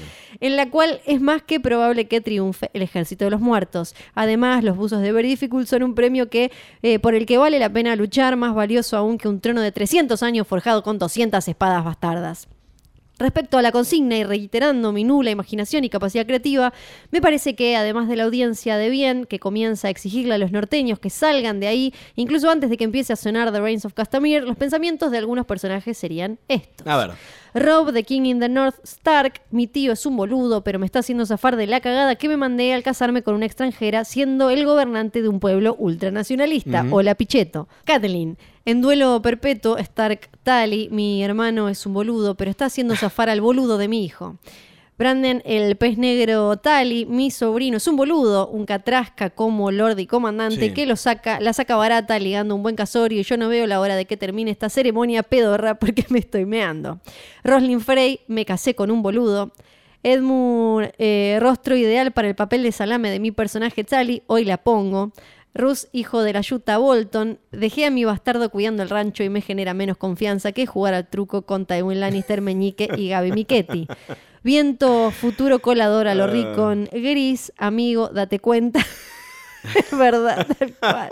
Si llegaron hasta acá, solo me resta decir gracias por tanto y por importar un poco. Valar Morgulis, gracias por este rewatch. A placa manija y ojalá puedan meter algún que otro capítulo en vivo y también volver con spoiler alert. Se les quiere mucho a ambos. Abrazo norteño, abrazo para Fede. No sé qué es spoiler alert. ¿Qué dice? Tenemos a Pablo Clegain, que creo que nos manda un mail por episodio, eso está buenísimo, gracias audiencia Gracias. fiel. Nos dice, eh, acaba mi aporte gráfico sobre lo que se habló en la Red Wedding y nos manda tres memes con tres secuencias de eh, la boda. Eh, imagen de eh, los violinistas asesinos, Walter Frey diciendo, ese del bombo no es el de Coldplay. Es bastante parecido. y Eh, aparte, como te meten esos cameos. Imagen de eh, Talisa y Rob. Talisa dice: Controla a tu vieja, ya está medio en pedo. Rob le dice: Tranca, mamá se sabe comportar.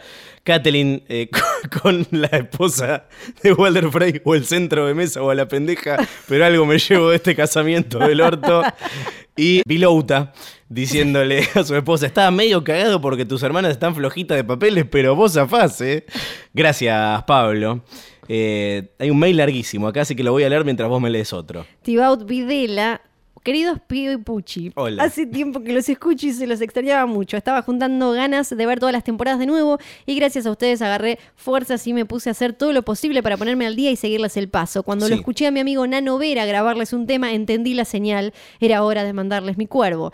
En cuanto a la consigna, para mí esto pensaban estos tres personajes durante la Red Wedding. A saber, A ver. Lord Bolton, no tomo porque embotan los sentidos y ustedes se dan cuenta de lo que y ustedes no se dan cuenta de lo que se les viene.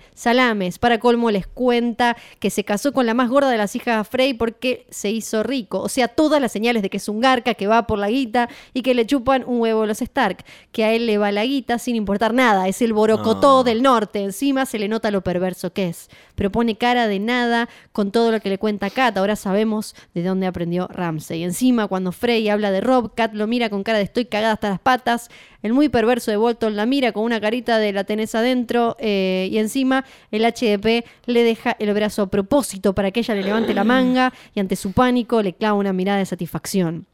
Para colmo, la frutilla del postre, es decirle a Rob, los Lannister mandan sus saludos, le generó más satisfacción que la germu o cualquier vino que le pudieran ofrecer. Kat y yo que me hacía mala sangre por este Frey nos cagó dándole la más linda al salame este que no se quería casar. Después debe haber pensado, bueno, pensé que Rob era un boludo, pero este sí se casó por amor, no como yo. Pero cuando ve que cerraron la puerta y escucha la música de la banda, empezó a atar cabos y se refugió en Bolton buscando un aliado, pero iba como una oveja al matadero.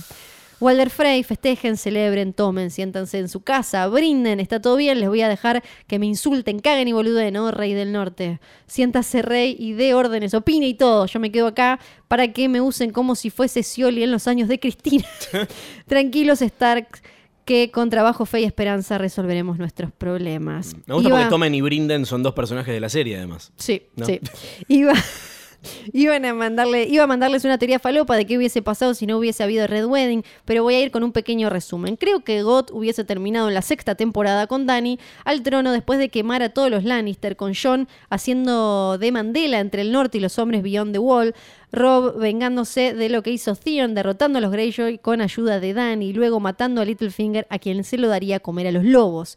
Tyrion hubiese tenido siete hijos con Sansa y que salieran colorados y enanos. Dice la leyenda que luego harían un cast para Blancanieves eh, y ya sería Blancanieves. Dany se casaría con Jorah Mormont después del pedo que se pegó al celebrar la victoria contra los Lannister. Jorgito se jubila y se va... Jorgito Pobre. sigue, eh, tira mucho más. Arya se casa con Gendry, Sam con Gilly. Y por último, Jorgito se jubila, se va de la Tierra Media en el barco, llevándose los últimos libros de Got y dejándole una copia a Pío Sargenti. Bien, Pío. saludos. Se pronuncia Tibo. El- acá abajo nos pone, mi nombre se pronuncia Tibo. Tivo. Bueno, Sí. muchas gracias, Tivo. Victoria dice, felicitaciones por cuatro años de podcast, es eh, su asunto y yo eh, solo puedo pensar en qué estoy haciendo con mi vida. No vengo con canciones ni rimas ni con comentarios sobre los capítulos pasados, paso para contarles que hoy se cayó la fibra en la isla. Ah, es de tu tierra, Flor. Sí. Cosa que nos sucede más seguido de lo deseado, quedando como Winterfell incomunicados hasta la tarde. Eh, sí, claro, no hay cuervos en Winterfell. No. Y por ese motivo, yo que como buena terrestre tengo todo en la nube mágica que es internet, me quedé sin poder escuchar la radio o algo de música. Mágicamente, encontré los tres primeros episodios de Hodor en mi teléfono que había descargado para escucharlos, ya que los empecé a seguir el año pasado y no antes. Y fue magia. Es tremendo cómo sale tanto el, el, el, el relisten de Hodor, además, ¿no? Les recomiendo a ustedes y a los oyentes volver a escuchar los primeros capítulos, cuando nadie sa- sabía lo que significaba Hodor, cuando John era un papafritas y vivía en más de la mitad de los personajes. Gracias por esto, hicieron mi día sin internet más que ameno. Es más, cuando volvió a internet seguí escuchando los viejos episodios solo por placer. Eso no es placer, se llama masoquismo. Felicitaciones por estos cuatro años de podcast increíbles. Saludos desde las tierras de Fío, nos lo dice Victoria. Vito, gracias Vito. Eh, tengo a Walter Frey, no, Walter Segovia, que dice The Red Wedding Payador. Lo que pensó un invitado a la Red Wedding fue lo siguiente. El casorio había empezado en el rancho de los Frey. Yo, sin respetar ley, más de un litro había chupado. Y ya medio mamado veo que pelan facón. Y ahí nomás que lo tiró, empiezan con los flechazos. Que en pierna, hombro y brazos, uno casi me encajó. Doña Tuli se arrastraba entre tal baño sangriento y lanzando juramento que a la chinita carneaba. Le gritó desesperada a don Frey desencajado que dejara robo a un lado y con ella se metiera, porque en tiempos de la guerra vale más ella que un nabo. Agachado bajo la mesa, cerca de la embarazada, que de la panza manaba mucha sangre y muy espesa, me agarraba la cabeza como el que nada comprende y que en el baile sorprende tanto hachazo que acongoja, pucha que en esta boda roja tanta maldad no se entiende. Cuando ya estaba clareando, Enfilé para mi rancho, a lo lejos al carancho se lo escuchaba gritando, mientras estaba pensando en las cosas que uno pasa, de mate cocido una taza, me serví con un pan duro y pensé, qué corajudo, la próxima ceno en casa. no, está, no está bien de la cabeza Walter. Es muy De Red maravilloso. Wedding Payador. Nacho, Sí. Nacho mandó un cuento. Hola Fiorella y Luciano, ¿Qué nos tal? dice. No sé quiénes son. Me ve, terminé escribiendo un cuento cortito sobre un soldado del norte, se los dejo acá, igual, aunque no sean los pensamientos random de algunos soldados que quería escribir, sigan así, que espero sus podcasts semana a semana con ansias. Ah, Este cerdo está muy salado y tengo ganas de irme a mi casa. Fue lo primero que le pasó por la mente a Willis Manderly mientras pinchaba con pocas ganas el trozo de carne frente a él. Ya habían pasado meses desde la última vez que había visto a su esposa e hija, desde que había llegado el cuervo con el llamado a la guerra de su señor Stark, a las negras palabras negras. Fue lo primero que dijo cuando su mujer, Algira, le mostró el rollito de papel sellado con el emblema del lobo huargo. Vamos, vamos, que aún queda mucho vino y Lord Walder no quiere ver a un norteño sobrio esta noche, dijo un Frey mientras rellenaba los vasos de sus primos Raglar y Bolder Sentado frente a él, Willis vio como la nariz de Bolder se ponía cada vez más roja con cada trago, cada vez más parecida al cerdo salteado que comían, y temía que Raglar se confundiera y le clavara un tenedor. Cabizbajo y ajeno a la celebración, se dispuso a comer un poco. No había nada peor para Willis que dormir con el estómago vacío, arrullado por el temblor de su barriga. Pero según lo que se decía entre los soldados, no faltaba mucho para poder volver al norte. Su señor Stark había demostrado tener la sangre de su padre y los había guiado en victoria tras victoria. Si esto continuaba así, iba a poder tener a su pequeña Jenny en brazos antes que se diera cuenta. Ahora un poco más tranquilo, Willis miró a su primo Boulder y le sonrió. Este se la devolvió ebriamente y con comida entre los dientes. Esa complicidad que tenían desde pequeños era algo que siempre atesoró y que los había ayudado en incontables aventuras. Grande fue su sorpresa cuando una punta de lanza Ah, atravesó esos dientes y salpicó el rostro de Willis con sangre y trozos de cerdo recién masticados. Me gusta ese detalle. Se levantó rápidamente, completamente en shock, y llevó la mano a la cintura para recordar amargamente que había dejado su espada en la tienda, sin saber qué hacer al notar los cuerpos caer a su alrededor.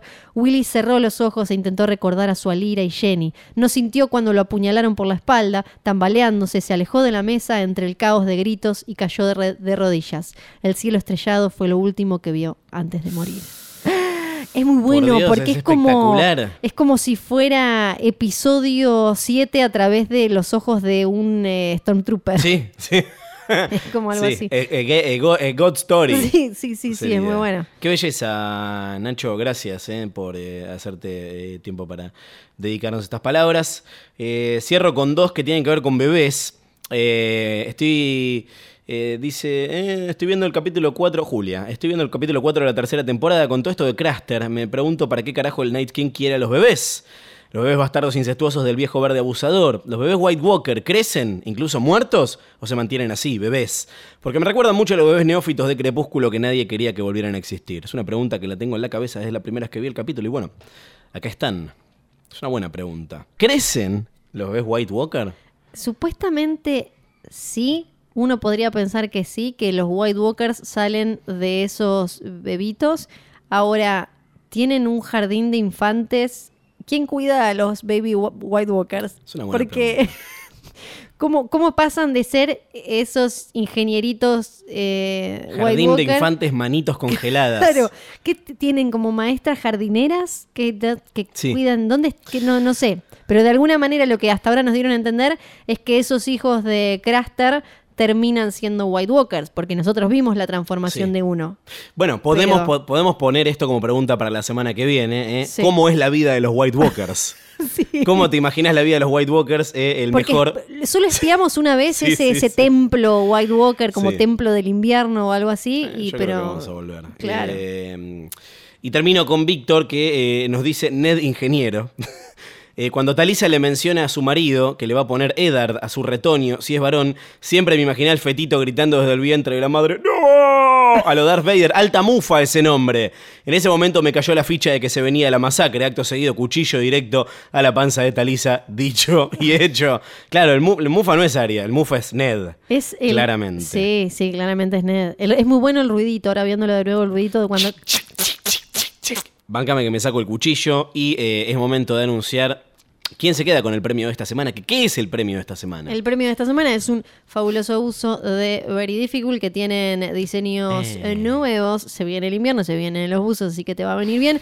tienen nuevos diseños, uno de The Night is Dark and Full of Terrors y otro de I Drink and I Know Things. Sí. Eh, se van a llevar el buzo fabuloso. Entren, chusmeen todo en arroba verydificult sin las vocales y Sí. también sin las vocales. Sí.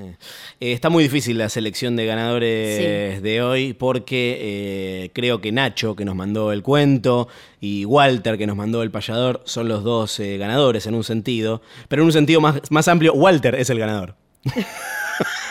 Un beso igual para, ay, para Nacho. ¿No le podemos dar algo? No, No, ay, no Dios sé, mío. no sé. Bueno, Nacho, va- algo bueno. vamos a inventar Sí, para vos. sí, algo tranquila. vamos a inventar porque es eh, brillante. Todo esto, hay que decirlo, se decidió con una escribana objetiva Sí, eh, que no prestó atención. Pero algo vamos a hacer, Nacho, no te preocupes, eh, te, te prometemos. Estuvieron muy bien, muy bien los dos. Para la semana que viene nos tienen que contar cómo se imaginan la vida de los White Walkers. Esto es The Real World, White Walkers, Gran Hermano White Walkers, Expedición White Walker. Crips White Walkers, abre la puerta y va Hi. MTV, welcome to my crib.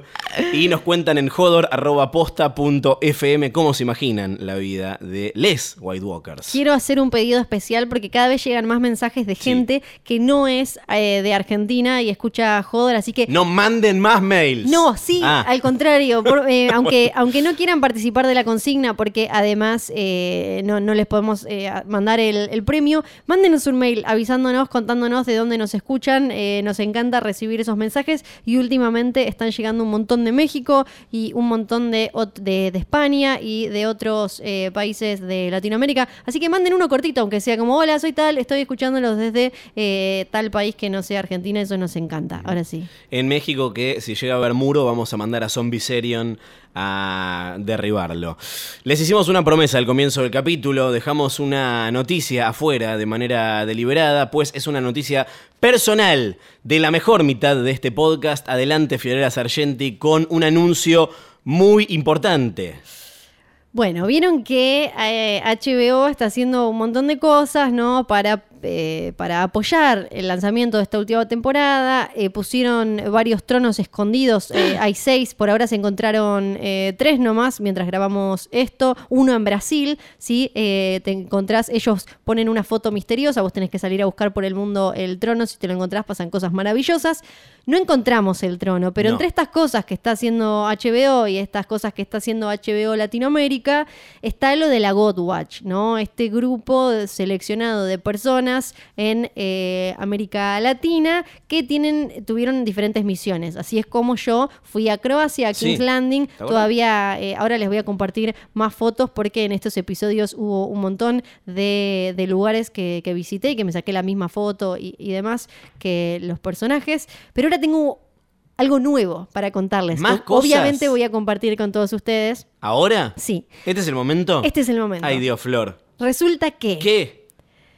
el 14 de abril Sí, ¿qué pasa? todo el universo, todos vamos a ver el primer capítulo de la octava temporada, la final de Game Sí, of Thrones. obvio. Pero antes, como, como dice la tradición, como dicta eh, las costumbres, Sí. hay una premiere en Nueva York, Sí. donde va el elenco, donde va un montón de gente Sí. a ver el primer episodio y después hay una fiesta, Sí, una ya after sé. party. Te invitaron a ver un streaming de la fiesta en tu casa. ¡Me invitaron a la fiesta! ¿Cómo que vas a ir a la fiesta? Voy a ir a la premiere en Nueva York No, de la no. octava temporada de Game of Thrones. No. Sí, sí, mira cómo te grito y, Y te vas rompo a todo volver a ver a George R. R. Martin y le vas a decir, ¿te acordás de mí? Sí. Soy la que se sacó la foto eso. con vos. Voy a ver Y no le días- preguntó por los libros. No, voy a ver unos días antes el episodio, no les voy a poder contar nada, pero Ay, obvio, te odio. obvio que voy ¿No, a ¿No compartir. querés ser la friki doctor argentina? No, te juro que no quiero, te juro que no. No, códigos, códigos. Código, código. Eh, les voy a contar todo de, de esa experiencia demente que va a ser estar en la premiere del primer episodio y después la after party. Para, ¿dónde es esto? ¿Nueva York? Nueva York. ¿Dónde? No, todo, Todo- no todo se es un misterio. bien. Después, es en, en estos días, antes del episodio, Sí. obviamente, en Nueva York, y no puedo contar más nada. ¿Y esto? Sí. Vos decís que el próximo episodio tal vez lo grabes desde otro lugar. Exactamente. Ay, eso. Dios mío. Bueno, entonces ya la semana que viene van a tener que escuchar Jodor, Jodor, Jodor con Flor, corresponsal exclusiva, embajadora de Game of Thrones en Argentina, en la Van Premier y la After Party del eh, Sobrata. Desmayada, desmayada, desmayada. También podemos decirles a los oyentes que eh, manden cosas para que vos les digas a, Sí, es verdad. A los protagonistas. Sí, tal cual. Aquí No, no, no, podés elegir uno. Sí, sí, no me manden No una lista todo, gigante, claro, chicos. no. Elegir uno, ¿eh? Sí. Tienen la posibilidad de decirle a alguien que va a estar ahí codeándose con lo poderoso que decirles a sus ídolos. Exactamente. Ay, Flor. No puedo creer. Otra No puedo creer. Desmayo, desmayo, desmayo, desmayo, desmayo, desmayo. Y para la semana que viene igual no zafás, tenés que ver Sí. la cuarta temporada, primera mitad. La cuarta temporada, episodios 1 al 5 son los que vamos a eh, repasar la semana que viene, ya encarando la última temporada que vamos a comentar acá, antes del estreno de la final. Ay, por favor. Y podés verlo en Cablevisión Flow, que eh, nos acompaña en cada Sí. episodio de Joder. Este episodio estuvo grabado gracias a eh, nuestros amigos de Exosound, arroba Exosound, que nos proveen de eh, los equipos mágicos y maravillosos que hacen que esto suene tan bien. Bueno, buen viaje, Flor. Muchísimas gracias, Lolo. Nos reencontramos en el próximo episodio de Joder. Mi nombre es Luciano Manchero. Yo soy Fiorella Sargenti. Valar Morgulis. Valar Dojairis. Chao.